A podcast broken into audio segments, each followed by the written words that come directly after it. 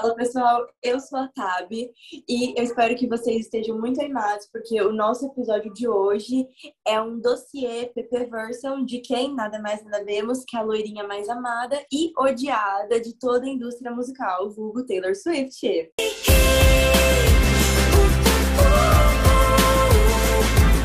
Eu, particularmente, fico chocada que ainda existem pessoas que, em pleno 2021, não gostam do Taylor Swift. Gente, supera o hate, que isso? It's Britney, bitch. That is so Wednesdays we wear pink. That's. Oh, we. E além? You're watching Disney Channel. Oi, panela! Aqui é a Malu, direto das Ilhas Maldivas, mentira, das Ilhas de Edição. Só vim passar para justificar a minha ausência nesse episódio tão importante para mim como fã da loirinha. Estava passando muito mal e a galera teve que gravar sem mim, então assim, estou aqui de tabela, tá bom? Mas vocês sabem que um episódio de Taylor Swift eu estava presente de alma, tá bom? Panela Unida jamais será vencida. Espero que vocês gostem desse episódio, que tá incrível. Eu nem me apresentei. Aqui é o Ramon, gente. Não sei se vocês me conhecem, mas enfim. Eu tô usando um filtro aqui no Zoom Chifre em homenagem a Beth. E a Gabi vai comentar um pouco com a gente sobre as teorias da Taylor, álbuns. Oi, gente, eu sou a Gabi e meu currículo aqui é Swift desde os nove anos. Swift não, fã autônoma, entendeu? Não quero ser compartilhada com essa fanbase, mas é sobre isso. E É essa é a minha experiência. Eu acho que todas as pessoas atualmente que são fãs desde pequeno é, se desvincularam dos fandoms por, pra não, não levar a imagem que as pessoas levam, sabe? Tipo Selenator, Belieber, É, Drag, Swift não. Admiradora de Taylor Swift. É, é isso que eu sou. all that I can think to say right now is thank you, and I'll spend the rest of my life trying to thank you for this and for how fun you've made my life. And Eu acho que assim, pra gente começar o episódio bem, a gente já podia começar falando sobre o que a Taylor tá fazendo hoje em dia, que é as regravações dos álbuns dela. E o real motivo por que ela tá fazendo isso, né, Scooter? Vamos começar com pressão na panela, porque assim, Bicha muda. Bicha muda. Eu acho que assim, eu e a Tab, como a gente escuta a Ariana e Justin, a gente não tem muito lugar de fala, porque a gente dá dinheiro pro scooter no sigilo. Mas eu queria dizer que ontem foi sexta-feira e a gente foi surpreendido porque a Taylor do nada resolveu lançar uma música assim, ah, hitou no TikTok, toma música. E, e foda-se o Red. Eu tô até de camiseta vermelha, ó, em homenagem. Mas enfim, referências à parte. Vai, Gabi, eu sei que você quer comentar. Foi um surto coletivo completo, assim. Eu tava no meio da aula e quase tive, eu juro, minha pressão caiu, eu quase desmaiei. Foi, assim, uma situação muito tensa, porque foi do nada, né? A gente viu que o Wildest Dreams estava tava hitando muito no TikTok, estava recebendo mais streams diários é, no Spotify do que Blank Space e Shake It Off, que são, tipo assim, os dois maiores hits do, do 1989. E então, assim, tava irritando, mas a gente não esperava que ela fosse, né, do nada, assim, lançar. E aí ela lançou a música, e a teoria que a gente tem aqui foi, assim, de uma maneira bem autônoma, tipo, ela só lançou aquela porque tava irritando em específico, mas é o momento sei, do Red sabe? agora. Ela, você viu o TikTok que ela fez? Eu rachei muito com aquele TikTok. O pessoal, é, eu fazendo a, é, marcando o lançamento do Red, eu vendo que 1999 tá hitando, vou lançar a música. Eu ri demais nesse TikTok. Porém, eu vi muita gente fazendo teoria porque dá aquele errinho na tela e o pessoal começou a associar com Bad Blood. E aí eu fiquei, gente, será que é referência? Fala panela, que é Isa, recém-sommelier de Taylor Swift. Eu tenho que falar que essa mulher é uma empreendedora, viu? Porque ela não apenas foi pro TikTok para poder se enturmar com a garotada, ela tá lucrando em cima do scooter com a trend do TikTok. É assim que se faz. Meu Deus do céu. quer dizer que ela foi pro TikTok porque a Selena que arrastou, tá? O que eu acho é, é Reputation é pessoalmente a, a área que eu menos gosto dela. E, Red tá sendo um pouquinho mais esperado do que Reputation. Eu acho que ela realmente só fez essa, esse single, lançou Out Dreams como single por causa da trend, mas posso estar enganada porque afinal de contas a mulher é completamente imprevisível, né? O 1989 é o álbum mais famoso dela e é o que com certeza todo mundo, tipo, tá mais ansioso pra ouvir, principalmente as pessoas que estão fora da, da fanbase dela, assim, porque é o que as pessoas conhecem mais. É, eu acho que ela vai querer dúvida. segurar ele até o final. Diga. É, o 1999 é o álbum que ela fez pro Harry? Ou é, É. o Red pro Harry? É o, quer dizer, aí já, Todo É porque álbum tem tem, músicas no- é porque Não, calma tem aí, gente, eu me sinto no- muito mal, na verdade, é, falando um álbum pro Harry, mas é porque eu confesso que eu não sou assim. Eu comecei a virar fã dela recentemente, né?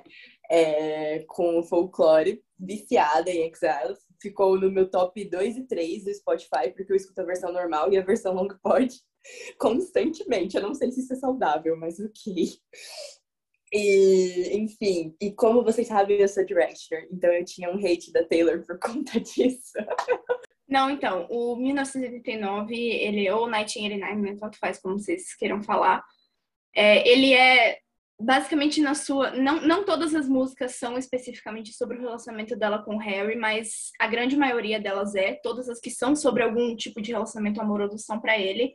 Mas eu, Swift experiente, é, eu sei que no Red também tem, muito, tem algumas músicas sobre ele, por isso que foram escritas assim, porque a composição do Red foi uma questão assim muito muito doida porque é- era originalmente para ser de 30 músicas, né, que foram feitas assim dentre 2013 e 2012 por aí, que foi o ano de lançamento, e já tinha boatos, eu acho que ele foi lançado no final do ano de 2012, e já tinha boatos da Taylor e do Harry terem algum um casinho assim no começo de 2012, e aí tem várias músicas tipo Come Back Be Here, é, Treacherous, I Knew Your Trouble também tem muita discussão na fanbase que possivelmente sejam são músicas que foram escritas para ele nesse comecinho do relacionamento dos dois, que foi um relacionamento super conturbado assim, né? Porque eles tiveram esse comecinho e aí depois terminaram por um tempo quando saiu fotos dele beijando, ele foi ele foi para tour na Austrália com One Direction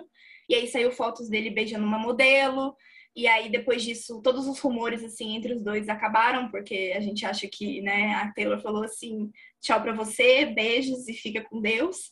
Mas aí, depois, eles nunca saem de moda, né, gente? E aí, ficaram todo nesse, nesse rolê de ida e volta. E o 1989 é basicamente sobre essa, esse relacionamento conturbado deles, que foi indo e voltando e tudo mais. Cada álbum, ela nunca sai de mão vazia. Ela sempre tem uma história pra contar. Ela anota tudo, galera. Cara, eu não sei. Eu acho que o momento mais marcante da carreira da Taylor pra mim é o VMA de 2016, porque cara, aquela mulher surtou. Ela tava com um cara, foi pro match, ficou com um, depois do match saiu com o outro.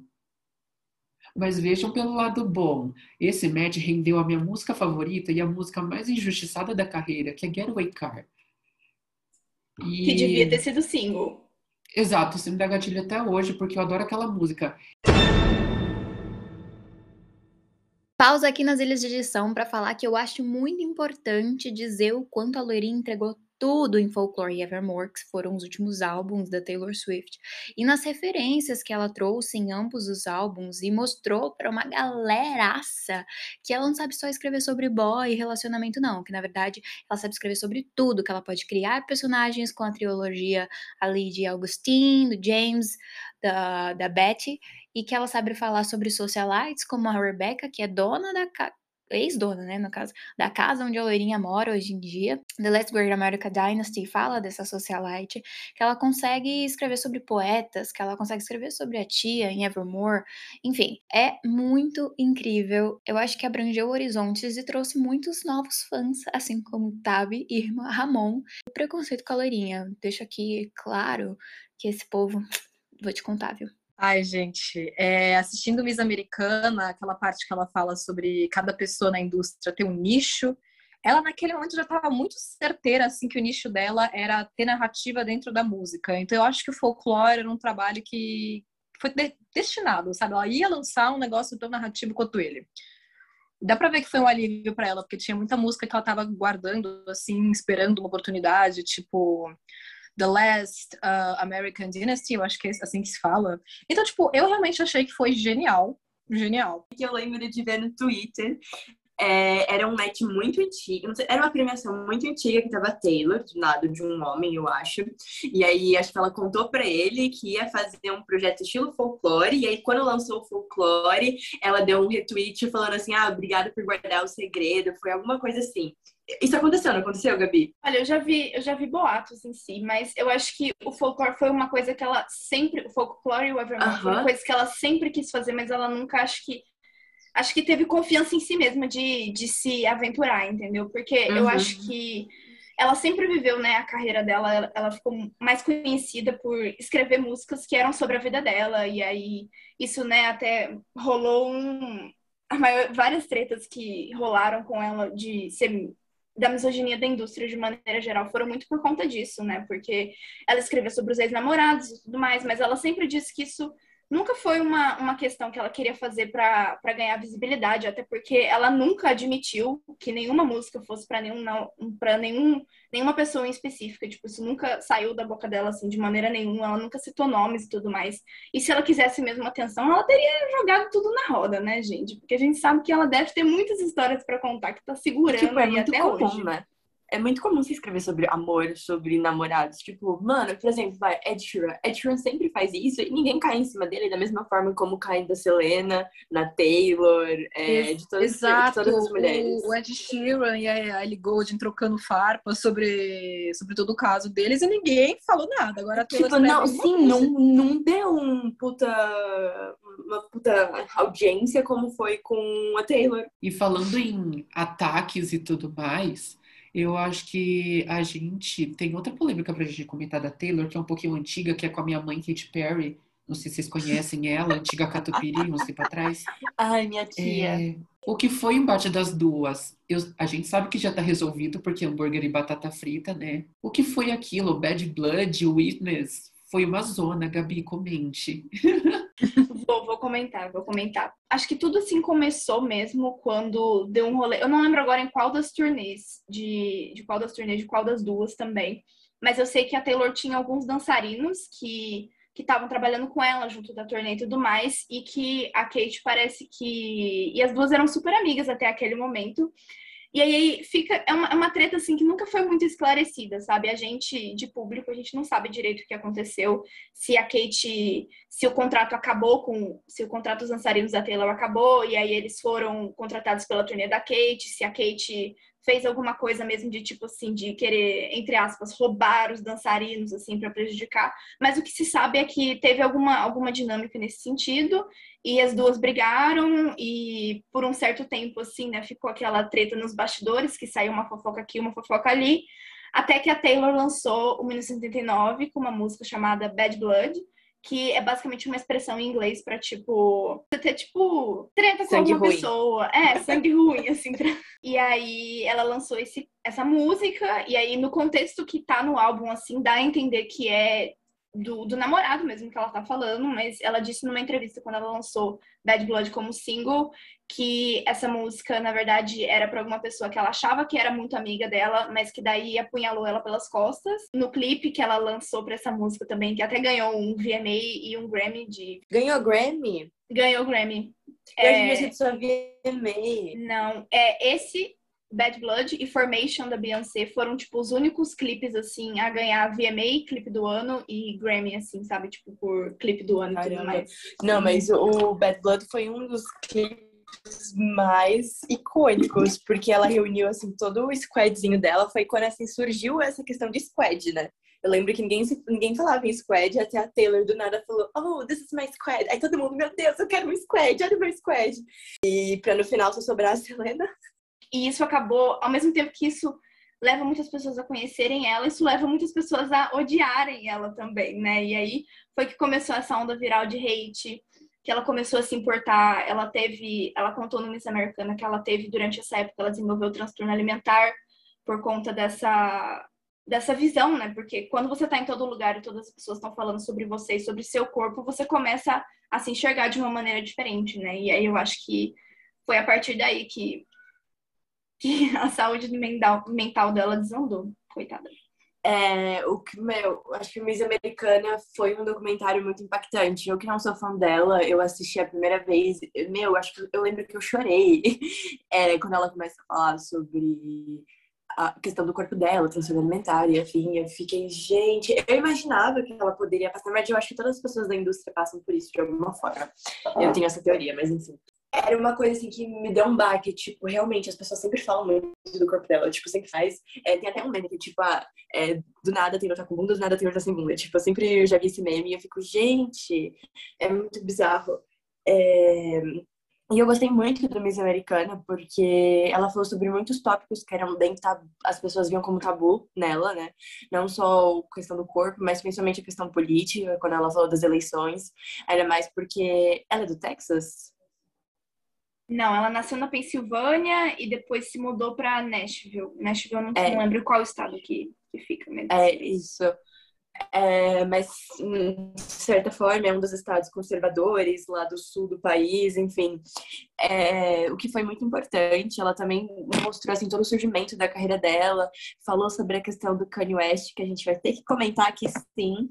Se você escuta Kanye West, eu vou ter que pedir. Ramon, você continua, porque eu tenho que preservar minha imagem.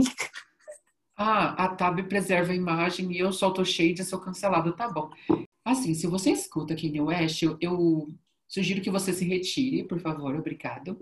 E até a próxima. Nossa, ele, ele é maluco. Mano, eu É. acho que a indústria, de maneira geral, não tá pronta pra cobrir uma celebridade com doença mental. E eu não tô falando nem só do Kanye West, porque o cara faz as merdas, dá pra ver muito bem o que é surto maníaco, que é realmente uma coisa que tem na atualidade, o que é ele sendo um bosta, e o pessoal cobre muito mal isso. É, e é uma coisa bizarra, assim, também, eles ficarem usando saúde mental como uma desculpa, sabe? Tipo, ah, ele falou isso, mas ele é, ele tem problema e não sei o que, sabe? Tipo, não é assim que a gente Isso. deveria tratar. Tipo, a House Tá mesmo, ela também tem, a House também tem bipolaridade. A E, tipo, ela não sai tem. aí falando que a escravidão foi uma escolha aí falando tudo mais. E se fosse, ela ia ser massacrada. Por quê? Porque ela é mulher. Você pode falar que ele é um grande artista, mas na hora de defender as opiniões pessoais dele, gente, ele tem bipolaridade, você não pode fazer com que ele assuma as coisas que ele diz. Gente, assim, você é um fã do Kanye West? Tranquilo, mas vamos discutir que nem gente grande aqui. Gente grande depende da Taylor Swift, fala sério. Eu acho que assim, vão comentar horrores, emojis de cobra no nosso post do episódio, porque já tô vendo a Reputation, a gente vai ter que mudar toda a estética pra preto e branco. O blackout da Taylor já foi lá. Por que que aconteceu isso? Por quê? Kanye West de novo, gente. Eu acho que ele é obcecado pela loirinha, porque não é possível. E aí, aí lá vai o quê? A Kim Kardashian se meter, mano. Kim, E uma para. coisa, uma coisa, só antes que eu esqueça, que eu nunca vi ninguém comentando, é que Famous, que é essa música que ele fez, fez tipo, falando assim, né, chamando ela de, de puta, de vadia, falando que, né, que ele que fez ela famosa e tudo mais. É, ele lançou um clipe pra essa música, e o clipe, eu acho que ele tava até bloqueado no YouTube até, no YouTube até uns tempos atrás, em que ele coloca, tipo, numa cama gigante, assim, várias figuras de cera de artistas famosos, inclusive eu a Taylor, disso. pelada. Então é tipo assim, é uma figura, um, uma, um boneco de cera Mas, dela espera, pelada. foi esse, mas foi esse clipe que ela fez, deu blackout? Foi por conta desse clipe, não foi? Também foi, porque, né, você imagina, tipo, ele pediu autorização pra falar dela numa música e daqui a pouco ele tá botando uma, um boneco de cera dela pelada num clipe. Inclusive, eu acho que é nesse clipe que ele Sim. coloca um boneco de cera da Rihanna e do Chris Brown, um do lado do outro. Acho que o que me deixa mais chateada é a Kim Kardashian, mano. O pior que ela, antes do. ela- Kim antes do Kanye. Eu amo a Taylor Swift. Eu escuto Love Story toda hora. Ai, gente, vamos parar de falar desse cara. Tô mudando palco pra ele no episódio da Taylor. É, é, enfim, vamos, era Reputation, vamos mudar de ideia. A Taylor surtou, galera. Ela tava se enterrando, ela chamou os fragmentos dela pra se escalar com ela, foi uma zona, não sei o que aconteceu ali, mas eu sei que eu amei a- as outras Taylor se escalando ali, a Taylor da Red Tour com a roupa de circo lá se escalando, que é a minha favorita. É, e foi fantástico, a Taylor tava loucona, putaça, mas como a gente sabe, a raiva passa. E o álbum é cheio de mensagens de amorzinho. Por quê? Porque ela conheceu Joey. Quem é Joey, Ramon? E eu te digo, o atual namorado dela e a Gabi tá pronta pra ligar o microfone pra falar com a gente. É você, Gabi. Alô, quem fala? Alô, Não aqui é a é Taylor morta. Eu vim dizer que a Taylor se envolveu com os pobres pela primeira vez na vida dela, entendeu? Brincadeira, gente. A gente ama o Joe, mas ela mesma chama ele de pobre nas músicas. Então, assim, né? Kim Kardashian chamando ela de cobra, não sei o quê. E aí ela só falou, tipo assim, é, meu single Look What Made Me Do vai estar. Tá, vou lançar ele amanhã e é sobre isso aí. Ela fazia o oposto da 1979, que na 1979 ela tava em todo lugar e na Reputation ela não tava em lugar nenhum. Ela, inclusive, falou, tipo, quando ela anunciou o álbum, é, There will be no explanation, there will be just reputation. Tipo, não vai ter explicação nenhuma, vai ter só a minha reputation, a minha reputação aí. E aí a imagem que as pessoas têm é dessa imagem da cobra, que, tipo, ela realmente cita, mas grande parte das, das músicas do Reputation são sobre amor, sobre quando ela tava conhecendo o Joe Alvin, que ela conheceu no. O Reputation é basicamente sobre se apaixonar num, num, num momento muito conturbado da sua vida, em que todo mundo te odeia, e ela estava muito, muito preocupada que todo o caos que estava a vida dela fosse de alguma maneira afetar ele sabe? Eu amo que é, é, um álbum de amor, mas toda a composição do, do palco dela são cobras gigantes. Eu acho que, ai, para quem não sabe, quem tem Netflix, Miss Americana e o show da tour da Reputation estão lá, então corre para assistir. Eu que não sou fã, gostei. Então, se eu não, se eu gostei, você também vai gostar. Ela sumiu durante um ano inteiro um ano assim, ninguém viu, nenhum paparazzi, nem nada via dela. E aí, do nada, ela deletou todos os posts delas em todas as redes sociais e postou um vídeo de cobra. O palco dela pra Reputation era tudo. É, o, o álbum todo, tipo, a turnê toda, ela é nesse esquema, né, de cobra e preto e branco, uhum. e muito dourado e verde, é tipo, todo nesse esquema. E quando vai chegando para as músicas finais, que ela canta, tipo, Call It What You Want, aí ela faz um mashup de acho que agora eu não lembro, acho que é We're Never Getting Back Together e This Is Why We, This Is Why We Can Have Nice Things, que é tipo, ela faz uma mashup, a, a turnê muda de estética total, e aí ela fica em cores pastéis de azul, amarelo e rosa, então, tipo assim, a gente que acompanha ela, exatamente, a gente já sabia que ela tava já botando um pé ali na Era Lover, que é tipo, que foi um álbum depois, assim, do Reputation, que ela lançou em 2019, e é basicamente, né, lover, amor. É tipo uma Eu acho de chamar. que uma coisa que, com o tempo que ela ficou nesse um ano sem lançar nada, eu imagino que os fãs já esperavam ela voltar com uma coisa grande. É, uma parte 2 do Reputation, assim, sabe? É tipo, Uhum. as coisas estavam ruins lá, mas agora tá tudo bem, entendeu? E aí, tipo, eu vejo que o Lover, assim, ele é um álbum. Ela, ela fala, né? Tipo, é um álbum é uma carta de amor ao amor. Ela fala isso no prólogo do álbum. E é basicamente isso. E ela vai falar sobre todas as coisas que ela ama, que ela ama. O Joe, ela fala sobre a família dela, tem muitas músicas sobre. Né? Ela fala também sobre a mãe. Ela fala sobre a relação dela com o corpo dela e de como as coisas mudaram.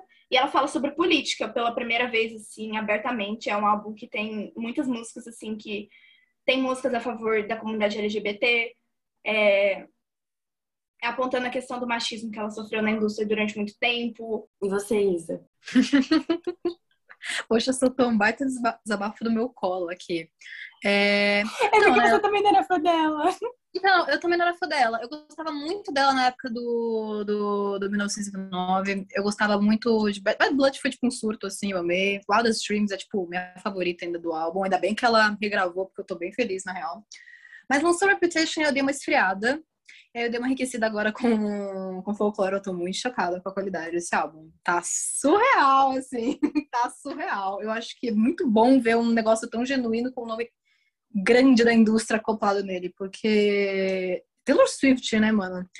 Ah, e outra coisa que eu ia falar é que uma coisa que eu senti nesse negócio da política dela tem muita coisa a ver com o, a música country nos Estados Unidos. Que eu acho que a música country é basicamente o sertanejo dos Estados Unidos. E é por ser uma coisa rural, por ser uma coisa do Eu sul. também acho isso. Eu também acho isso, porque, tipo, tem uma temática rural, tem um negócio muito forte de acústico, de violão, tem um negócio muito forte de traição, e tem uma galera muito conservadora fazendo essa música, sabe? Então, quando vem alguém que não é Eu ia falar conservador, isso, eles tendem a. Eles... eles tendem a ser meio, É isso. E a agricultura. A É agricultura, sempre é pop, gente. É literalmente isso. Então, tipo, sabe como é que é? Quando a Simone e Simaria falam que votam no Bolsonaro, a gente não estranha. Se elas fossem a favor do PT, que a gente estranhasse. Então, por isso que eu acho que tem uma força, uma força tão grande a Taylor Swift ter se posicionado dessa forma. Porque por mais que ela seja uma diva pop, uma estrela do pop, ela tem muitas origens no country e ela ainda tem um, muito carinho pelo country, eu sinto. Quando ela tava falando, assim, naquele especial do Disney Plus, que ela falava sobre como é a narrativa da música country, eu sinto que ela tem muito carinho sobre isso. E eu acho que ela faz, eu acho que ela faz isso muito com os álbuns também, tipo, uhum. tem muitos artistas que às vezes lançam um álbum que não vai muito bem, ou que tipo, sei lá, que eles terminaram um relacionamento, que eles escreveram um álbum e depois esquecem para sempre, mas ela tá sempre referenciando músicas antigas e criando conceitos, tipo, o Lover mesmo, ele é tipo uma releitura do Red, o Red é o álbum de 2012 e ele tem esse nome vermelho porque ela fala que é o, o, amor que ela sentiu naquela época, que é esse amor intenso e tudo mais, mas que é um amor que machuca muito que, e que, tipo, acaba, assim, de maneira geral e que é o, é o álbum supremo dos cornos, assim, sabe? É, tipo, só sofrimento e depressão. o Ramon tá até a caráter. E aí e aí, com o Lover, ela falou assim que. Ela já, já tinha falado na época do Red, isso que é, tipo, mais incrível para mim. No prólogo do Red, ela falou que existia esse amor dourado, é, mas que ela ainda nunca tinha encontrado e que quando ela encontrasse esse, esse amor dourado, talvez ela escrevesse um álbum sobre isso.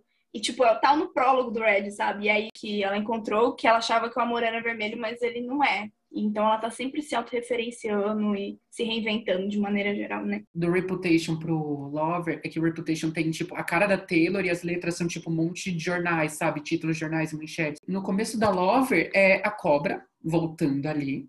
E quando a cobra vai atacar a gente na tela, vira um monte de borboleta. Ou seja, a Taylor tá mais leve, tá mais feliz tá mais colorida. E eu queria falar de Lover, um fun fact, é que eu ouvi Lover pela primeira vez e detestei. Achei chato, sem graça, a Gabi vai me matar. Mas aí começou o ano. Quem tava escutando Lover?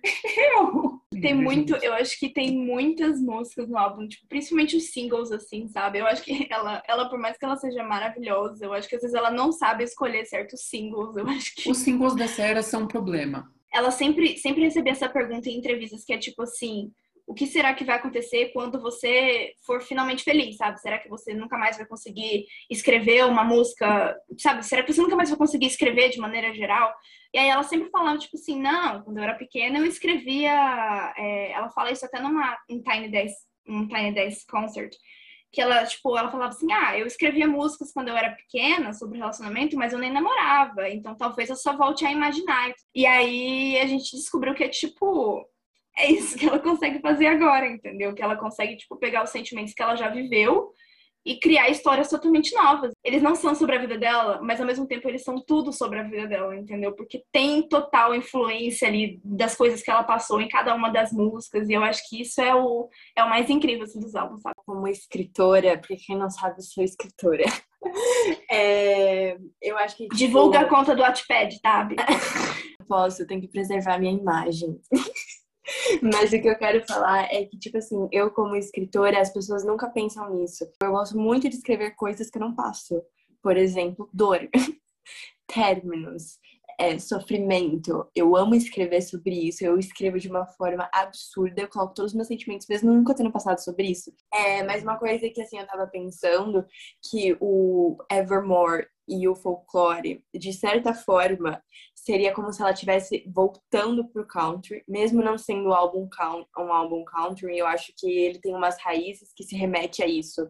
O que você acha, Isa? Ela veio com e você, Isa, já tá na panela, viu? Já vamos, te ver no... já vamos te ver na próxima ligação pro próximo episódio, viu, Gabi? Já Tirar tá a nova substituta da Malu, gente. Malu foi tirar férias, gente, coitada. Olha, não sei se eu tô tão ofendida porque gosto da ideia das férias. Não sei aí, fica no ar. Gostei também da Gabi no podcast. O que vocês acham, Panela? Ela ainda tem esse carinho pelo country, pela narrativa do country, e é legal que ela não abandona isso. E eu acho que ela pega o que ela gosta do, do gênero e deixa o resto de lado, sabe? Tipo, ela vai escolhendo o que ela gosta da própria carreira dela e da própria carreira dos outros e fala o seguinte: é isso. É muito bom, gente. Esse negócio narrativo dela é fantástico. E eu nunca fui muito fã de country, nem da versão brasileira dele, infelizmente. Mas eu acho que é uma, é uma forma muito saudável de se relacionar com esse gênero. de se relacionar com os artistas que ela gosta dessa forma, sem abrir mão dos ideais dela, que agora deu pra ver que ela abraçou a política e não vai mais largar, sabe? O que eu acho bom, porque a gente precisa de mais celebridade assim mesmo. que ela nunca largou o country totalmente, porque uma coisa que ela fez quando ela passou pro pop foi continuar. Porque o country ele tem muito aquela, aquele esquema narrativo, assim, de ser uma, uma, uma música muito detalhada, sabe? Sei lá, eu tô andando com meu jeans rasgado na minha picape verde, número, sabe? Tem, tipo, muitos, muitos detalhes, muita descrição. E ela, quando cantava country, ela cantava desse jeito também. O, o 1989, ele foi um marco, assim, pra música, no, no pop de maneira geral, porque ele influenciou a música que seria feita a partir dali, né? Porque antes o pop, apesar dele ser, assim, um pop né, pop, de maneira geral, assim, o pop chiclete que a gente teve ali com o Teenage Dream da Katy Perry. Mas eu acho que ela, ela trouxe essa, essa questão de que o pop não precisa ser só, às vezes, uma letrinha chiclete, sabe? Ou uma, uma melodia que fica se repetindo muito. Apesar dela ter algumas músicas que se repetem muito, tipo Shake It Off mesmo, que o refrão é bem repetitivo, bem pop. Mas eu acho que ela trouxe essa questão de que do country de que as letras poderiam ser trabalhadas, sabe? E que poderiam tratar de assuntos muito importantes. E que a gente viu que a partir disso, os artistas começaram realmente a, a tratar, e o pop começou. Tem até um movimento que eles falam que é o Poptimism, que é tipo, basicamente a academia, de maneira geral, começar a reconhecer artistas pop como artistas, sabe? Não como, sabe, cantorzinhos qualquer que cantam uma melodia chiclete para as pessoas dançarem, sabe? Taylor, de forma assim, de escrever, que o country tem muito disso, de você sentar e escrever uma música, violãozinho ali no rancho à tarde, os vagalumes rodando assim você para criar uma harmonia. perto de uma mata e de um ribeirão. E o folclore é muito isso. Tem dia que eu só eu falo assim, odeio as redes sociais, quero caçar um chalé no meio do nada. É, porque essa volta de da gente voltar a romantizar o campo rural, que a gente cansou de cidade, todo mundo apertadinho, agora que a gente só tá apertadinho, ela pegou um momento muito oportuno para isso.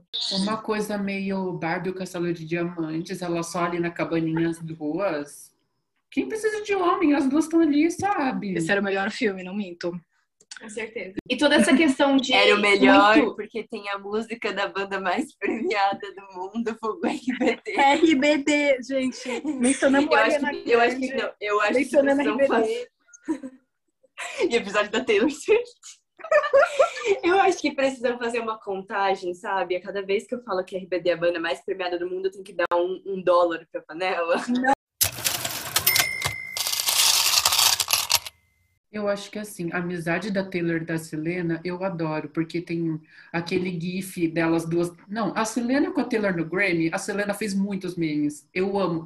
Aquele gif que ela arruma o cabelo e segura o Grammy assim pro cara, é fantástico. Aquele que eles estão fofocando, estão fofocando na plateia, né? E aí a É, que Taylor elas foi, estão focando e a Taylor. assim, Tipo, senhor. Eu amo, eu amo aquele. É, eu ia Eu estar vendo sempre Jabuti, a quis saber o que, que alguma ela, coisa e eu que que reagindo. falou pra Taylor. Não é possível, mano. Que que ela- de quem que ela falou? Uhum. É tipo a Ariana e a Nick no VMA fofocando também.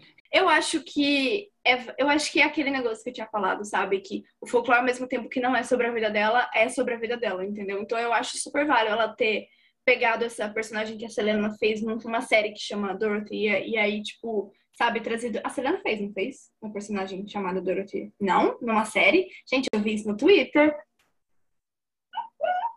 É que assim, Preciso comentar aqui a Meia, jornalista, falando que as fontes dela foram o Twitter, enfim. Next. A fake que tá news. Twitter é real. caiu na fake. A Até fake news. Que ela super falaria aquelas coisas da Selena, sabe? Que, tipo, a gente sabe que, querendo ou não, elas não que se afastaram, porque eu acho que a amizade delas continua assim, né? Do mesmo jeito que antes. dias, sabia? Será que elas são tão próximas como a gente pensa que é ou não? Porque a gente nunca vê nada foto, mas elas podem conversar todo dia, a gente não sabe, sabe? Elas podem se ver todo dia, a gente não sabe. É, o Ed Sheeran falou isso, que, tipo, ele pode não postar nada com ela, mas, tipo, ontem mesmo, ele falou assim na entrevista, né, que saiu essa semana, falando assim, ontem mesmo eu fiquei três horas de ligação falando com ela e talvez vou ligar pra ela amanhã. Ela, é- ela é um momento da indústria que ela não precisa mais ficar indo em toda premiação, ficar aguentando coisa que ela não quer aguentar, só por, tipo, promover álbum e, sabe, querer manter a imagem, sabe? Ela sabe que, tipo, quando ela quiser aparecer, ela aparece. Quando ela não quiser, É ilícito, né? Elas não precisam disso, mas nesse último VMA a gente não teve alguma coisa pra ficar feliz, né? Nesse, no Met Gala também. Met Gala não teve nada. Ai, a Malu ia meter um monte de coisas de política. Pena que ela deu out. Bom, Ramon, muito obrigada por ter me convocado aqui. Eu não poderia deixar de falar um pouco sobre política, não é mesmo? Até porque Teitei se deu consciência da política depois de um bom tempo. Como a gente falou em Divas na Política, é, o mundo pop ficou bem distante de todas as pautas sociais e de gênero também, e raciais. E aí a Taylor se deu conta depois de mais velha, madura e também madura não só na música, mas como pessoa, e percebeu que ela precisava sim lutar e que ela precisava sim estar à frente apesar de ter seus privilégios. Ela fala bastante disso em Miss Americana. The Man é uma música incrível que é tipo assim, um chute ao machismo. e fala, né? Eu ficaria é, eu tô tão cansada de ficar correndo o mais, mais rápido possível e penso que seria bem mais fácil se eu fosse um homem. Detalhes, né? É bom ressaltar se eu fosse um homem branco, é, com acessos, mas enfim, é muito legal. Eu adoro que a Taylor tomou consciência política, eu adoro o quanto que ela falou da, na época sobre o Trump e, e ela ficou esperando retaliações porque ela sabia que teria por ter vindo de um estado tão conservador, por ela ter apoiado o movimento, e enfim. É incrível, eu acho que não tem como passar esse episódio sem falar o quanto ela amadureceu, não só na música, mas também como pessoa. É, vamos falar mal do Scooter. Vamos é, Bicha muda. Gente, a Ariana, acho que ela tá só esperando mesmo assim acabar um contrato ali, que a gente eu não sabe como é que é, só pra ela chutar. Nossa, por favor. Chutar a bunda dele. Não. Depois do que ele fez ela passar assim, com Bush, gente, pelo amor de Deus. Olha, tá mais que na hora de meter o pé na bunda desse homem. E Temen, pra gente começar a falar de regravação, a gente tem que falar de Temen, que é um clipe onde ela fez assim uma estação de metrô e tava lá todos os nomes dos álbuns e é, quem achar devolva para Taylor Swift. E tinha uma plaquinha com o desenho de um patinete. Patinete em inglês é o quê? Scooter. Pronto, gente, é isso que eu tenho para falar. Regravações, vai, Gabi, é contigo. Então, gente, as regravações é uma longa, longa treta, mas eu vou resumir aqui em dois minutos. É, basicamente, a Taylor, quando ela começou a carreira musical dela, ela assinou com o Scott Borchetta. Quando ela tinha, acho que 15, 15 anos, ela assinou um contrato de gravadora com a Big Red Machine. E na época, a Big Red Machine, ela não era. É, não, Big Red Machine não, corta Big Machine só. Big Red Machine é a banda do. Ela assinou com a Big Machine Records, que na época, tipo, ela não era. Ela tava realmente nascendo, assim, sabe? Não tinha nenhum artista que era assinado com aquela gravadora, ela foi a primeira. E foi assim: o Scott, ele viu ela tocando num bar, falou assim: você tem talento. E é isso, eu tô criando uma gravadora, preciso de investimento. E aí o pai da Taylor que já era. Eles já eram. A família dela já era bem de vida, assim, sabe? O pai conseguiu é, investir na gravadora e aí ela assinou um contrato de, de 13 anos, ou 13 aí. É um contrato bem comum, assim, de gravadora de maneira geral, que, tipo, você cedia os masters das suas músicas que você fosse criar para sua gravadora e em troca disso eles iam dar um, um, um investimento para ela, um dinheiro, um, uma quantia muito grande, que eu não me lembro quanto era agora, mas logo no início da carreira, quando você está começando, você quer ser artista, a primeira coisa que você quer é dinheiro, entendeu? Então, assim, porque, né, você quer alavancar sua carreira, então, tipo, acho que ela nem, nem pensou sobre isso, até porque não era um assunto muito comentado e tudo mais. E os masters, basicamente, são os áudios, os áudios originais que saem do estúdio. Então, tipo, quem controla os masters controla todo o uso da música. Então, quem tem os masters pode decidir em quais comerciais ela pode ser usada, em quais contextos ela pode ser usada, sem a permissão do, do artista, entendeu? E ao longo desse tempo todo que ela ficou com a Big Machine, a gente sabe que ela tentou várias e várias vezes comprar esses masters dela de volta, quando ela começou a ganhar dinheiro e fazer o nome dela, entendeu? E ela tentou e fez várias ofertas, mas o Scott nunca vendeu para ela e a gente tem que pensar que o Scott foi tipo um pai, né? Foi o primeiro que ela conheceu que falou: Eu confio, que eu acredito em você, e que fez ela quem ela é hoje, né? Tipo, que ajudou ela a se tornar a Taylor Swift. Deram a opção para ela, falaram assim: Olha, você sei que você tá querendo seus masters de volta e tudo mais. Se você reassinar com a nossa gravadora, a gente vai fazer assim: para cada álbum que você colocar, tipo, álbum novo, você vai recuperar os masters de um álbum de volta, entendeu? Então, tipo assim, vamos dizer se ela tivesse lançado Lover com a Big Machine Aí ela ia recuperar os, os, os masters do debut dela, entendeu? Só que, tipo, ela já tinha lançado seis álbuns, isso ia demorar muito tempo, entendeu? E era uma coisa assim que ela não tava querendo. Então ela só falou beijos e tchau e assinou um contrato, acho que de cinco anos com a Universal Music. Tecnicamente de boa com isso, mas ela tava confiante porque o Scott era uma pessoa que ela confiava, uma, uma pessoa que, tipo, estava com ela durante esses 13 anos da vida dela e viu ela se transformar. Chega ele mesmo, Scooter Brown, e Scooter Brown compra essa gravadora da Big Machine. E Scooter Brown, na época, ele é. Ele tava agenciando, tipo, pessoas tipo Kanye West, Justin Bieber, Ariana, mas eu acho que principalmente o Kanye, assim, sabe, tem toda essa. Que teve toda essa treta, entendeu? Porque- Justin, né? Uhum. Porque, tipo, nos bastidores, assim, deve ter rolado tanta coisa que a gente nunca, nunca vai saber, entendeu? Ou vai saber só daqui a muitos anos quando eles morrerem. A Taylor sempre falou que, tipo, o Scooter pra ela é uma das pessoas, assim, que mais fez mal pra ela na indústria, na, nos bastidores, que, que, sabe, que falava muito mal dela, que maltratava ela, que fazia os clientes maltratarem ela também. E que ela nunca se sentiu bem e que o Scott sabia desse, de toda essa treta e de todos os pensamentos dela com a em relação ao Scooter.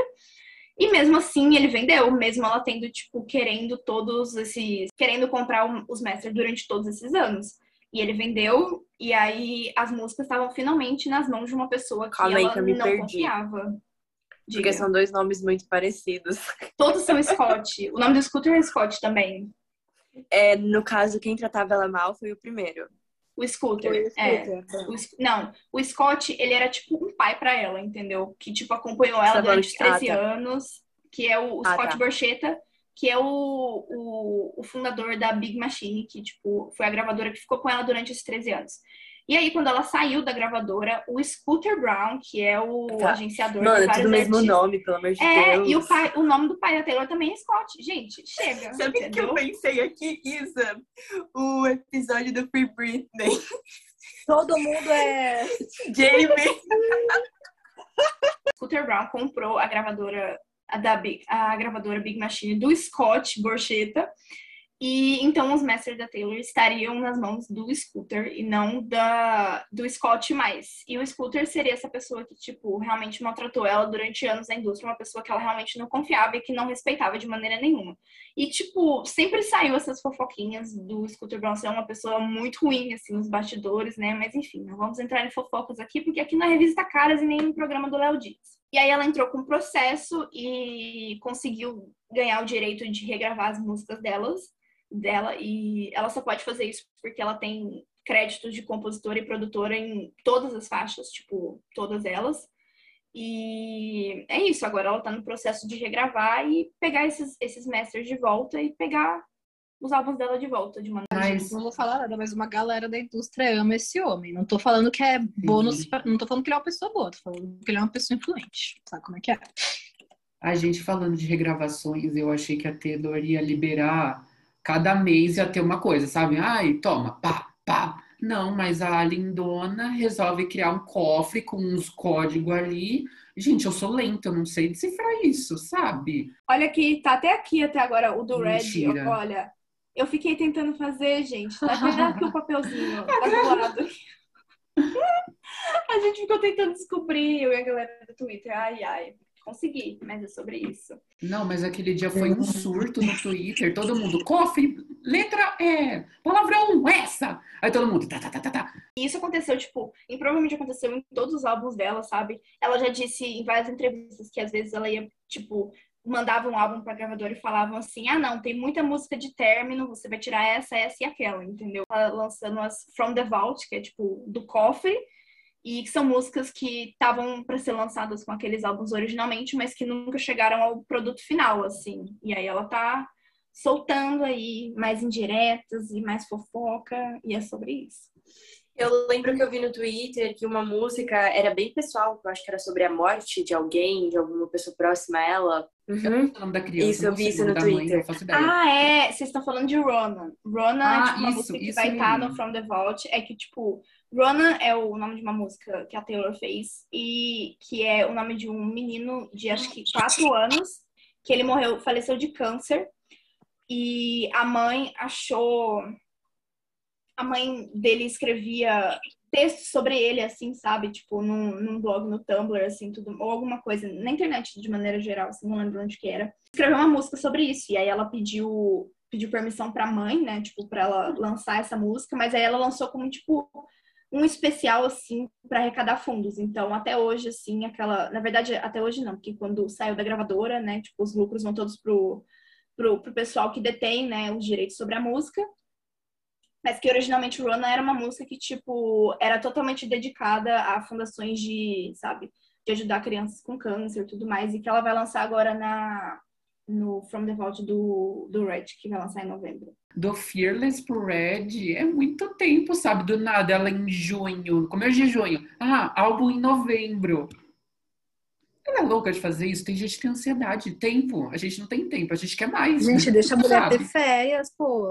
Ela lançou dois álbuns incríveis. Ela nem tá divulgando, é só Você postar. tá maluco, pode ter férias, porque a Taylor Swift não pode, elas são a mesma pessoa. E agora com o Red, acho que ela lançou, tipo, cinco meses de, de, é, de distância para produção de vinis e CDs, que é, tipo, uma coisa que demora muito mais para fazer. E o que, que ela quer? Ela quer que na semana do lançamento já tenham muitos vinis produzidos para vender mais, entendeu? Coisa que não teve no Fearless. O Fearless saiu, tipo, dois, acho que quase um mês, dois meses depois, entendeu? Então acho que ela já falou, tipo, ó, A Gabi falando de lead do Red, eu só lembro da, de uma sexta-feira, uma típica sexta-feira, uma casual sexta-feira, do dia 13. Que a gente conhece que o 13 é o número favorito da Taylor. Ela já falou Lula. diversas vezes que o 13 é isso, isso e aquilo. E do nada, uma sexta, 13, pronto para um lançamento. Todo mundo esperando. Vai vir o lead. Alice aqui, né? Vai vir o lead, vem aí. Ah, tá fazendo política aqui. É, vai vir lead, imagina. Como não Passou fazer, sexta-feira mano? 13, 13, nada. vermelho, mano. Fala sério, Cara, né, tava gente? escrito, a Taylor tá fazendo a campanha no sigilo. ela, tipo, ela veio pro Brasil uma vez em 2012, que foi tipo um, pocket, um showzinho pocket de divulgação pro Red, no governo Lula, olha aí, entendeu? Cara, Precisamos falar desse Aquela dia, né? entrevista pra Eliana, Não cara, precisamos. é muito, é muito paia, muito paia. Vou usar a fala da Tab, paia. Eu amo É, o pai tá acontecendo. Gente, é, é feio. A Paula Fernandes, eu amo cavalos. E a Taylor, eu disse gatos. Gente.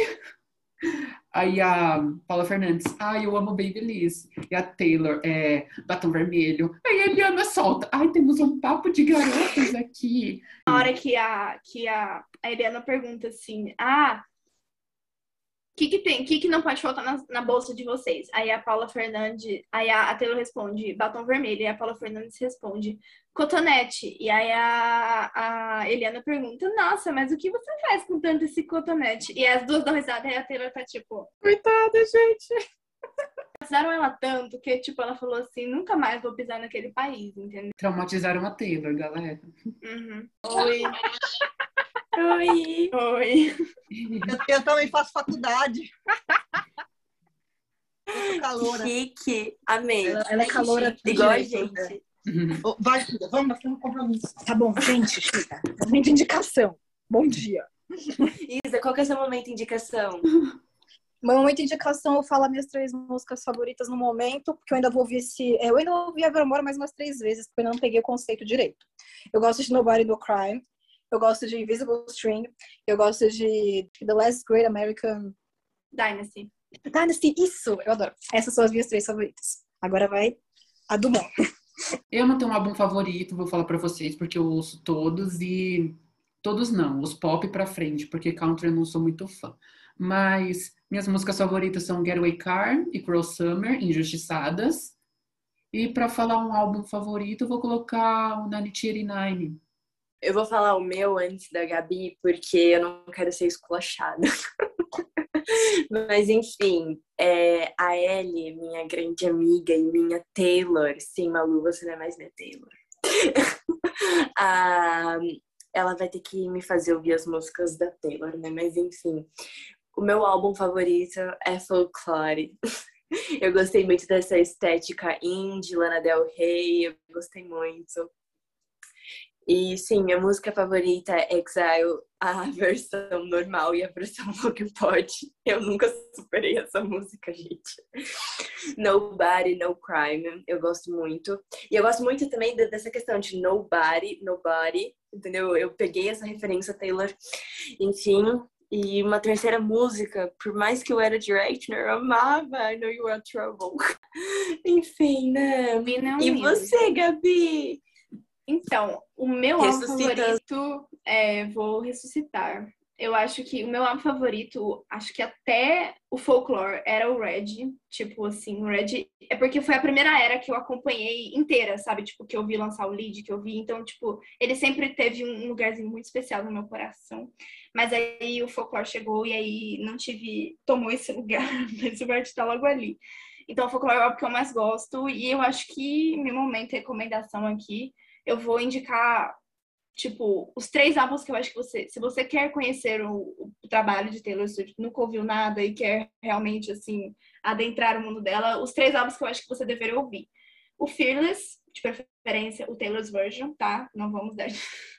Vamos evitar ajudar a mulher a pagar a, o conta. Tá, o Fearless, o 1989 e o Folklore, eu acho que, tipo, são três pontos de partida, sim, porque você vai pegar a Taylor no country, a Taylor no pop e a Taylor no alternativo. Os três álbuns do ano, né? Os três é o do Grammy. Então, tipo assim, são os mais aclamados em cada uma das eras. E eu acho que dá pra, tipo, se você quiser conhecer mais dessa mulher maravilhosa, sofrer por ela, começar por esses três álbuns, acho que é uma boa. Panela é isso que temos por hoje. A Gabi fez uma participação relâmpago. E a Malu não pôde comparecer por motivos de não sabemos porque ela assumiu. Olha só a injustiça que eu sofro nessa panela. Só me justificando de novo, panelinha. Eu passei muito mal, tive uma crise de enxaqueca que me deixou morta. Por isso que eu não compareci na gravação, estava morta e, enfim, sumi. Mas tá tudo bem agora. Espero que vocês tenham gostado da minha aparição meio ghosting aqui nas ilhas de edição. É isso, gente. Desculpa. É isso, galera. Vocês vão escutar Taylor depois desse episódio, além de dar stream pra gente, seguir a gente nas redes sociais, arroba Pressão Pop. E o que, é que eu tenho mais pra falar? E se você ainda não é fã da Taylor, ela vai ter um espaço em branco na listinha dela pra colocar o seu nome. blank space, baby, and I'll write your name.